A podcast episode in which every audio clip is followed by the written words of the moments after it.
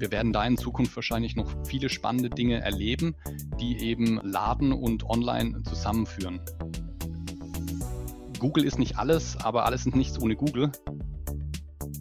So eine Symbiose zwischen Online und Offline wird auch äh, für die Kleinen und Mittelständler immer wichtiger werden.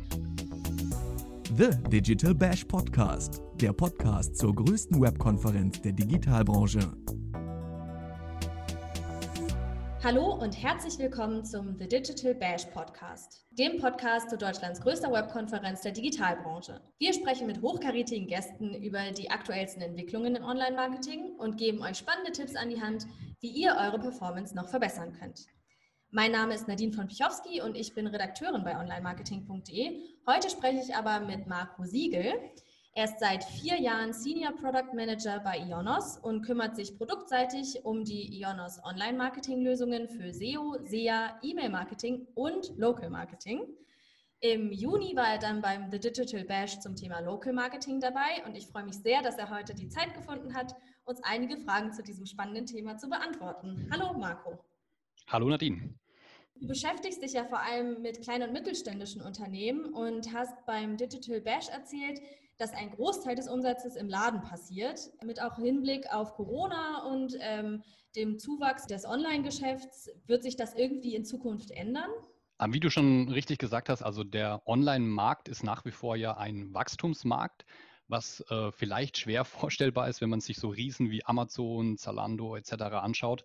Aber gerade bei den kleinen und mittelständischen Unternehmen ist es so, dass eben der, der Großteil des Umsatzes, also wir sprechen hier von 70 bis 85 Prozent, nach wie vor im Ladengeschäft erbracht wird. Und wie du auch richtig gesagt hast, Corona hat eben gezeigt, äh, dass äh, gerade kleine und mittelständische Unternehmen hier noch nicht so weit sind, was Online und E-Commerce angeht. Und hier zeigt sich eben auch, dass, dass da ein Umdenken passieren muss oder beziehungsweise das auch passiert und eben diese Trendrichtung Online auch bei den kleinen Unternehmen immer stärker äh, Gewicht finden wird. Ich glaube zwar nicht, dass das Ladengeschäft jetzt komplett verschwinden wird, das ist aufgrund mancher Dienstleistungen gar nicht möglich, wenn man da zum Beispiel an Friseur oder Kfz-Werkstatt denkt, aber so eine Symbiose zwischen Online und Offline wird auch äh, für die kleinen und Mittelständler immer wichtiger werden. Wo muss ich denn als kleines und mittelständisches Unternehmen online eigentlich präsent sein? Also was bringt mir da am meisten? Das ist schnell beantwortet, aber nicht einfach. Natürlich muss ich da präsent sein, wo sich meine Kunden befinden. Das muss jetzt äh, jedes Unternehmen so ein bisschen für sich selbst wissen, was meine Zielgruppe ist und wo die unterwegs ist. Da gibt es jetzt keine pauschale Antwort dafür. Ich meine, wenn ich eine relativ junge Zielgruppe habe, kann es sein, dass sowas wie TikTok oder Instagram der richtige Kanal ist. Wenn ich jetzt Gehstöcke für 80 plus verkaufen möchte, ist vielleicht TikTok der falsche Kanal, um meine Zielgruppe anzusprechen. Also das hängt natürlich ganz stark davon ab, äh, von meinem Produkt, von meiner Dienstleistung und von meiner Zielgruppe. Was man aber sagen kann, was wahrscheinlich für alle wichtig ist, eben, dass man, dass man online gefunden wird. Also so die Basics, äh, präsent sein, gefunden werden. Und dann, wie gesagt, kommt es darauf an, welcher Kanal richtig ist für mich. Und wie wichtig ist dabei das Branding? Also wie umfassend sollten da kleine und mittelständische Unternehmen das vor allen Dingen machen, damit User beispielsweise in der lokalen Suche keine allgemeinen Keywords eingeben, sondern den konkreten Markennamen? Die Suche hat sich in den letzten Jahren verändert. Die Kunden suchen oder User suchen jetzt nicht mehr so stark nach Markennamen, wie jetzt zum Beispiel McDonald's oder Starbucks, sondern die Suchen werden ähm, generischer. Das heißt, ich suche mehr nach so Dingen wie Kaffee in meiner Nähe oder iPhone in meiner Nähe oder iPhone reparieren in meiner Nähe. Das hat für kleine Unternehmen natürlich den riesen Vorteil, weil sie sich jetzt im lokalen Marketing hier auch gegen diese großen Unternehmen und die großen Brands behaupten können. Weil sie werden zum Beispiel jetzt gerade in der regionalen Suche, wenn jetzt jemand Café Karlsruhe zum Beispiel sucht, kann eben sein, dass das kleine Café mit zwei Mitarbeitern eben im Listing oder in der, in der Suche vor einem, einem großen Starbucks zu sehen ist. Das heißt, für kleine Unternehmen ist das Brandbuilding eher sowas, ich würde sagen, den guten Ruf aufbauen. Also eine richtige Markenentwicklung ist jetzt für den, für den kleinen Mittelständler sehr schwierig bis, bis gar nicht realisierbar. Aber eben so einen guten Ruf aufbauen, das ist absolut wichtig, ja. Du hast es jetzt gerade schon gesagt, dass es für kleinere Unternehmen vor allen Dingen wichtig ist, dann bei Google gefunden zu werden, wie jetzt zum Beispiel vor Starbucks oder, keine Ahnung, hier in Hamburg ist das Kaffee Schmidt und Schmidtchen relativ groß. Damit ich davor gefunden werde, muss ich ja bei Google ganz oben angezeigt werden. Wie lande ich denn in diesen drei Vorschlägen bei Google Maps zum Beispiel? Es gibt verschiedene Faktoren, die da wichtig sind, um eben da ausgestrahlt zu werden. Ähm, die wichtigsten, aber nicht ausschließlich äh, diese Faktoren sind zum Beispiel eben auch diese physische Nähe des Suchenden. Ich meine, es ist ganz klar, wenn ich jetzt mich in München befinde und ich gebe eine Bäckerei in meiner Nähe bei Google, ist klar, dass ich da wahrscheinlich keine Bäckerei aus Berlin sehen werde, weil es einfach viel zu weit weg wäre. Das heißt, diese physikalische Nähe des Suchenden zu dem Ort, der ausgespielt wird, ist äh, extrem wichtig. Ein weiterer Faktor, der liegt, glaube ich, auch auf der Hand und wird es auch niemanden überraschen zu hören, sind eben die Bewertungen die dieses Unternehmen dann hat. Also nicht nur die Qualität, also dass ich natürlich möglichst gute Bewertungen habe, auch die Quantität, dass es nicht nur ein, zwei sind, sondern halt möglichst viele. Und auch, das ist jetzt vielleicht nicht so bekannt, dass man auf die Bewertungen auch antwortet, also die, die sogenannte Reply Rate. Also ist der Unternehmer aktiv, geht er auf Feedback ein und antwortet er regelmäßig auf die Rezessionen, die dabei Google My Business vorhanden sind. Außerdem ist es wichtig, ein vollständiges Profil zu haben. Also je gepflegter mein Google My Business Eintrag ist, desto besser werde ich da auch bei diesen ähm, drei Vorschlägen auf Google Maps ähm, angezeigt. Und es ist natürlich auch wichtig, dass ich in anderen Verzeichnissen präsent bin, weil Google schaut natürlich, crawlt das Netz und schaut, finde ich diese Profildaten äh, noch an anderen Stellen und wenn dem so ist und die sind konsistent zu dem, was, äh, was bei Google eingetragen ist, dann ist die Wahrscheinlichkeit, dass dieses Unternehmen ein echtes Unternehmen ist, also kein Fake-Eintrag und dass es auch ein, ein gutes, dass es qualitativ hochwertige Daten sind, ist hoch. Und dann wird Google das auch äh, bevorzugt ausstrahlen. Und Google wäre nicht so groß, wenn man nicht auch äh, Ads schalten könnte. Natürlich kann ich auch bei Google Maps äh, diese sogenannten Local Ads schalten und da mich mit seiner Bezahlanzeige nach oben bewegen. Wie sinnvoll sind denn solche Ads langfristig? Also weißt du da irgendwie ein bisschen mehr was drüber oder ist es eher wirklich sinnvoll für kleine und mittelständische Unternehmen zu sagen, wir optimieren jetzt unser Google My Business Profil? Was ergibt mehr Sinn, wenn ich jetzt auch nicht so viel Budget habe zum Beispiel? Also sind die Ads wirklich sehr effizient oder ist es eher so, dass man sagt, nee, lieber die Manpower in die Optimierung des Google My Business Profils setzen? Also ein bisschen Pflicht und Kür. Also natürlich brauche ich erstmal einen guten Google My Business Eintrag, um dafür Local Ads schalten zu können. Das heißt, es ist unablässlich, das Profil richtig gut zu pflegen. Wenn ich dann noch etwas mehr Reichweite generieren möchte, dann sind diese Local Ads natürlich ein, ein gutes Tool. Hier ist es wie bei den normalen Ads auch. Da ist natürlich die Frage, was möchte man erreichen, ähm, was möchte man auch ausgeben. Der Vorteil ist äh, bei diesem Paid-per-Click ist natürlich immer diese Transparenz. Also ich weiß halt ganz genau, wie viel musste ich jetzt zahlen, damit jemand zum Beispiel auf meinen Anrufbutton geklickt hat oder auf meine Wegbeschreibung abrufen. Gerade viele kleine Unternehmen sind ja da noch ein bisschen zurückhaltend mit den neuen Medien, sage ich mal, weil es schon nicht mehr neu ist und, schalten dann lieber eine Zeitungswerbung oder sowas, wo sie überhaupt nicht nachvollziehen können, was dabei jetzt rumgekommen ist. Hier haben sie natürlich den Vorteil, sie haben ein festgelegtes Budget, in dem sie sagen, okay, so viel ist mir das wert. Dadurch habe ich so viel Klicks erreicht, so viel Interaktionen erreicht und haben da halt eben ganz transparent diese Auswertung, was es tatsächlich letztendlich für Sie jetzt gebracht hat. Und dann kann natürlich jeder für sich selber entscheiden, ob es einem das wert ist zu machen und falls ja, mit wie viel Budget ich da einsteigen möchte. Du hast ja auch gerade schon angesprochen, dass ein gut gepflegtes Google My Business Profil sehr wichtig ist. Hast du da so grundlegende Tipps auch nochmal, wie ich das optimieren kann als kleines und mittelständisches Unternehmen? Also wie schaffe ich das perfekte Google My Business Profil? genau. Perfekt gibt es nicht, glaube ich. Aber äh, natürlich vollständig. Also einfach so viel wie möglich eintragen. Ähm, es äh, gibt sehr detaillierte Fragen da auf dem Profil, also mit Kurzbeschreibung, Langtext und allem. Das heißt, ich kann nur empfehlen, so viel wie möglich ausfüllen. Das ähm, muss man ja auch nicht jeden Tag machen. Das ist also quasi ein Einmal-Invest, den man da gehen muss, sich da mal hinzusetzen und die Unternehmensdaten einzupflegen. Dann natürlich Bilder hochladen, das ist ganz wichtig. Am Anfang selber, irgendwann werden das dann wahrscheinlich die Kunden für einen übernehmen. Bei einem Restaurant kennt man das, sieht man das ganz oft, dass dann zufriedene Kunden Bilder vom Essen machen oder so diese Sachen hochmachen, sowas wie barrierefreier Zugang äh, oder jetzt halt äh, auch äh, in Corona-Zeiten irgendwelche Updates, wenn zum Beispiel dann nach Hause geliefert wird. Solche Dinge, also einfach je, je gepflegter das Profil, desto besser. Und natürlich auch, ganz wichtig, auf die Bewertungen antworten, ähm, vor allem auf die Negativbewertungen antworten. Es gibt dann auch noch die Möglichkeit, solche solchen sogenannten Posts zu machen. Also wenn man zum Beispiel äh, zeitlich begrenzte Aktionen hat oder sowas, das ist auch immer gut. Denn was natürlich auch hilft, ist, wenn in dem Profil sich was tut. Ne? Also wenn man da jetzt einmal sich hinsetzt und dann drei Jahre nichts macht, wird Google auch irgendwann denken, so, hm, ist es vielleicht eingeschlafen? Aber hier auch einfach schauen, dass man immer mal wieder etwas an dem Profil ändert, äh, damit arbeitet, das up-to-date hält und das sollte dann auch schon genügen. Bei Google My Business gibt es ja auch immer wieder irgendwie neue Features für Businesses. Ab diesem Jahr können erste Online-Only-Angebote sowie Online-Kurse zum Beispiel integriert werden. Ähm, welches Gewicht sollte ich als kleines lokales Unternehmen solchen Features denn beimessen, um ja, das physische Ladengeschäft nicht irgendwie zu doll in den Hintergrund zu drängen? Da gibt es die ganz klare Antwort, kommt drauf an. Und natürlich, äh, wie oben auch, äh, kommt es natürlich, hängt es ganz stark davon ab, was für ein Unternehmen ich bin, was für eine Dienstleistung ich anbiete.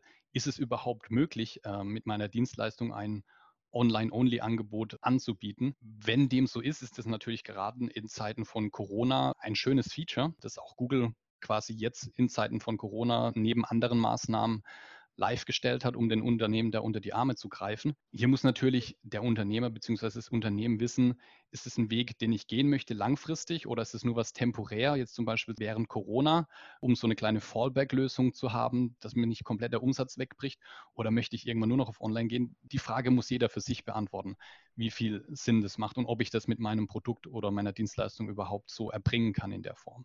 Ich persönlich finde es natürlich ein cooles Tool, gerade jetzt in Zeiten von Corona. Ich habe das gesehen bei so Yogakursen, dass man die dann von zu Hause aus machen kann. Aber wie gesagt, da gibt es jetzt keine richtig falsche Antwort. Siehst du denn eigentlich großen Nachholbedarf beispielsweise bei der Integration von strukturierten Daten für lokale Unternehmen? Ich glaube, das ist für viele gar nicht so ein Thema. Wie würdest du das als Experte einschätzen? Richtig, also wie du sagst, ich glaube, das ist für viele gerade kleine Mittelständler kein Thema. Ich bin aber der Meinung, es sollte auch gar kein Thema für die sein. Weil ich kann jetzt von dem Bäcker, der morgens um drei aufstehen muss, um dann irgendwie zehn Stunden Brötchen zu backen, nicht erwarten, dass sich der sich abends hinsetzt und dann noch fünf Stunden seine Daten aufbereitet. Ich glaube zum ersten gar nicht, dass er das kann oder weiß, was das ist. Ich finde aber auch, das muss nicht sein. Ja. Also der kleine Mittelständler, der muss sich um sein Kernbusiness kümmern und so wenig wie möglich mit, mit den Dingen außenrum zu tun haben. Genau dafür gibt es ja dann zum Beispiel eben Unternehmen, die da Do-it-yourself-Lösungen anbieten, die das größtenteils übernehmen oder eben auch Do-it-for-me-Lösungen, damit der Laie eben sich mit so Sachen wie strukturierte Daten nicht auseinandersetzen muss. Wir wissen alle, dass strukturierte Daten wichtig sind, gerade für die Auffindbarkeit und für Suchmaschinen und Google etc. Aber das zu erwarten vom Friseur, vom Kfz-Mechaniker, vom Bäcker, sich damit auszukennen und da äh, das wirklich voranzutreiben, das halte ich für den falschen Weg. Du hast ja vorhin schon mal Kundenbewertungen angesprochen, vor allen Dingen negative Kundenbewertungen, auf die geantwortet werden sollen. Das heißt, Kundenbewertungen sind ja relativ wichtig auch für ein äh, kleines und mittelständisches Unternehmen. Wenn da aber einfach keine Kundenbewertungen kommen, zum Beispiel, wenn ich gerade ein ganz neues Unternehmen bin, sollte ich dann meine Kunden, die ich dann habe, aktiv darum bitten, welche abzugeben? Natürlich, ja. Kundenbewertungen sind unglaublich wichtig. Ich glaube, da brauche ich jetzt nicht weiter drauf eingehen. Das hat, äh, haben wir jetzt schon oft gehört und äh, ist wahrscheinlich bei jedem angekommen. Aber klar, natürlich würde ich die Kunden darum bitten. Also gerade wenn ich ein Kleinladen bin und ich habe sehr gute äh, Stammgäste oder Kunden, die ich kenne, die kann ich einfach wirklich direkt fragen, so hey, wenn es dir gefallen hat, äh, gib doch eine Bewertung ab. Oder auch wenn es dir nicht gefallen hat, wenn dich was stört, bewerte mich doch einfach. Was ich natürlich nicht machen darf, ist so quasi, gib mir fünf Sterne und dafür kriegst du einen, einen Coupon. Aber einfach danach fragen im Bekanntenkreis oder bei den Stammkunden mal den Anfang zu machen, dass man da die ersten fünf bis zehn Bewertungen reinbekommt, um dann schon mal so eine, so eine gewisse Relevanz zu bekommen bei den Bewertungen. Denn was auch klar ist, als kleiner Laden brauche ich nicht 8000 5-Sterne-Bewertungen. Da reicht es wirklich, wenn ich schon mal mit so fünf bis zehn anfange, damit Kunden, die mich dann finden, auch sehen, so okay, das sind authentische Bewertungen, den Laden gibt es wirklich, dass das quasi in das Relevant Set der, der Kunden dann äh, vordringt. Wichtig, ich habe es kurz äh, angesprochen, ist eben, dass es authentisch ist. Also die Bewertungen dürfen nicht gefaked sein, auch auf keinen Fall Bewertungen kaufen oder so. Dann lieber wenige Bewertungen haben, aber echte keine Scheu davon haben, wenn, wenn da schlechte Bewertungen dabei sind. Also das ist auch immer eine Chance, quasi da, darauf zu reagieren, darauf zu antworten. Wir wissen auch alle, dass so ein, so ein bekehrter Kunde, des, dessen Anliegen, also der unzufrieden war und dessen Anliegen ich quasi äh, lösen konnte, dass der danach wesentlich loyaler ist, weil er genau weiß, hey super, da hat man sich um mich gekümmert, die nehmen das ernst, finde ich gut. Deswegen ja, Bewertung wichtig und auf jeden Fall danach fragen. Was man auch machen kann, habe ich auch schon gesehen, haben wir selber früher auch schon gemacht, Kärtchen machen und die an den Tresen legen, wo so steht, hier bitte so, so ein Flyer oder eine Visitenkarte, wenn es dir gefallen hat oder nicht. Wenn ihr Verbesserungsvorschläge habt, folgenden Link, kann man noch einen QR-Druck drauf machen zum Scannen, gibt doch einfach eine Bewertung ab und dann geht es meistens ratzfatz, dass da die ersten Bewertungen reinkommen, ja. Du hast ja eben schon angesprochen, dass man nicht 8000 Fünf-Sterne-Bewertungen braucht. Ich habe letztens gelesen, dass fünf Sterne gar nicht, also dass das gar nicht so hohes Vertrauen irgendwie hervorruft, sondern eher 4,5 Sterne sind so ein bisschen vertrauenswürdiger bewertet bei den meisten Kunden. Stimmt das? Also kannst du das bestätigen oder eher nicht? Also ich habe auch äh, Studien gesehen, die das sagen, also dass tatsächlich die Interaktionsrate bei 4,5, 4,6 Sternen höher ist als bei 5,0 ich glaube, das kennen wir auch alle aus unserem eigenen Verhalten. Wenn ein Unternehmen oder ein Produkt irgendwie tausende von perfekten Bewertungen hat, dann hat es immer so ein bisschen so ein Geschmäckle, würde man sagen. Also es wirkt dann halt immer gleich fake. Das ist natürlich der Grund, dass wenn man so 4,5 oder wenn halt auch ein paar, paar Ausreißer dabei sind, dass dann einfach authentischer wirkt. Das so das, was ich äh, kurz davor schon angesprochen habe. Es ist nicht wichtig, viele Bewertungen zu haben. Es ist äh, wichtig, dass, die, dass es echte Bewertungen sind, dass sie authentisch sind, dass darauf eingegangen wurde, dass geantwortet wurde und dass der nächste Kunde, nicht der, der das abgegeben hat, der die Bewertung dann durchliest, eben das Gefühl hat, hm, okay, da werde ich nicht verarscht, äh, das ist echt und vielleicht der, wo jetzt keinen Stern oder einen Stern gegeben hat, wenn ich mir das so durchlese, vielleicht war das auch einfach nur so ein Troll irgendwie, der da einfach Luft machen musste, vielleicht war da gar nichts. Will jetzt aber auch nicht sagen, dass fünf Sterne schlecht ist. Kann natürlich sein, dass jetzt ein kleines Unternehmen anfängt, wie ich es vorhin gesagt habe, und seine fünf Stammkunden fragt und die finden es alle ganz super und geben fünf Sterne. Ist es natürlich jetzt nicht schlecht ist. Da muss man nicht dann äh, auf Biegen und Brechen noch, noch eine schlechte Bewertung reindrücken. Einfach authentische Bewertungen generieren und äh, einfach offen und ehrlich darauf antworten. Wir haben ja jetzt ähm, hauptsächlich über Google My Business geredet, aber es gibt natürlich auch noch andere Portale, wo man lokale Unternehmen bewerten kann, zum Beispiel Yelp. Ähm, mhm. würdest du sagen, dass Google My Business jetzt schon so ein bisschen bedeutungsvoller ist als die anderen Portale wie Yelp und Co. Oder hat Google da noch einiges zu tun, um da aufzuschließen? Google ist natürlich sehr groß, sehr mächtig, ähm, vor allem in Deutschland, äh, was jetzt die Suchanfragen angeht. Das bedeutet jetzt aber nicht, dass es nur noch Google gibt. Gerade was jetzt so, ich sage mal, das Involvement angeht, also wenn jetzt jemand auf TripAdvisor oder meine Stadt geht oder eben Yelp, der sucht ja bewusst nach etwas. Also deutlich bewusster, als wenn er jetzt generisch bei Google was sucht, was natürlich die Relevanz der Suche eventuell, muss jetzt auch nicht in jedem Fall sein, aber äh, größer macht. Ähm, auch hier ist es natürlich wieder, kommt es jetzt auch wieder drauf an, auf die Zielgruppe, wo ist die Zielgruppe unterwegs? Also so Portale wie Yelp und so, die haben vor allem in den USA natürlich auch enormen Traffic, den ich jetzt auch nicht missen möchte. Muss man, wie gesagt, wieder schauen, passt es zu mir, äh, passt es zu meinem Unternehmen, zu meiner Dienstleistung. Google wichtig, ja. Ich würde es mal vielleicht so zusammenfassen. Äh, Google ist nicht alles, aber alles ist nichts ohne Google. Die Mischung macht's. Was man auch nicht verkennen darf, ich habe es ja vorhin äh, gesagt, bei den Links zu anderen Portalen, Google crawlt ja auch das Web und wenn ich jetzt mit meinem Unternehmen in, in allen Portalen vertreten bin oder nicht allen, sage ich mal, in vielen Portalen vertreten bin und meine Daten hier konsistent sind, dann hilft es ja auch wieder meinem Ranking innerhalb von Google und meiner Auffindbarkeit overall. Das heißt also nicht nur auf Google äh, beschränken, aber Google ist schon wichtig, ja. Zum Abschluss nochmal ein Blick nach vorn in die Zukunft. Gibt es Ideen oder schon konkrete Beispiele, von denen du weißt, ähm, dass die Ansicht des Ladengeschäfts mit dem Online-Store verknüpft wird? Also dass zum Beispiel in Form einer virtuellen Ladentour oder einer Anpassung der Darstellung der Produkte online an die Sortierung im Laden, dass darauf Kunden zugreifen können. Hast du solche Ansätze für eine optimierte Kundenexperience schon mal irgendwie irgendwo gehört, also dass es sowas gibt? Und hältst du das tatsächlich für zielführend oder eher als so kleine Spielerei? Also was es jetzt schon eine Weile gibt und ich auch schon oft gesehen habe und selbst auch schon mal implementiert bei einem Unternehmen, sind diese 360-Grad-Touren bei Google. In die Zukunft gedacht und gesponnen kann man sich das jetzt natürlich in allen möglichen Variationen vorstellen, sei das jetzt mit einer VR-Brille und tatsächlich dann da in Echtzeit durchlaufen. Das sind natürlich alles schöne Feature wie viel das jetzt gerade meiner Kundengruppe mit den KMUs dann tatsächlich äh, bringt oder wie realistisch das für eine Umsetzung ist, weiß ich nicht. Aber es wird ein Umdenken stattfinden müssen und es, es tut es ja auch und auch immer mehr diese Symbiose zwischen Online und Offline passieren. Das heißt, wir werden da in Zukunft wahrscheinlich noch viele spannende Dinge erleben, die eben Laden und Online zusammenführen. Ich möchte da zum Beispiel auch nur so dran denken, wie kann man sich auch vorstellen, solche ähm, Anprobier-Shops äh, offline und dann online kaufen. Amazon fängt es ja schon an, dass sie quasi so Showrooms erstellen, indem sie Ladenflächen zum Ausprobieren anbieten und dann gekauft wird online. Also hier wird, hier wird viel passieren, bin ich überzeugt davon. Wird spannend. Das ist ein gutes Schlusswort. Dann bedanke ich mich bei dir für die spannenden Einblicke. Schön, dass du da warst. Vielen Dank und hoffe natürlich, dass den Zuhörern das auch gefallen hat und dass alle wieder beim nächsten Mal dabei sind. Tschüss!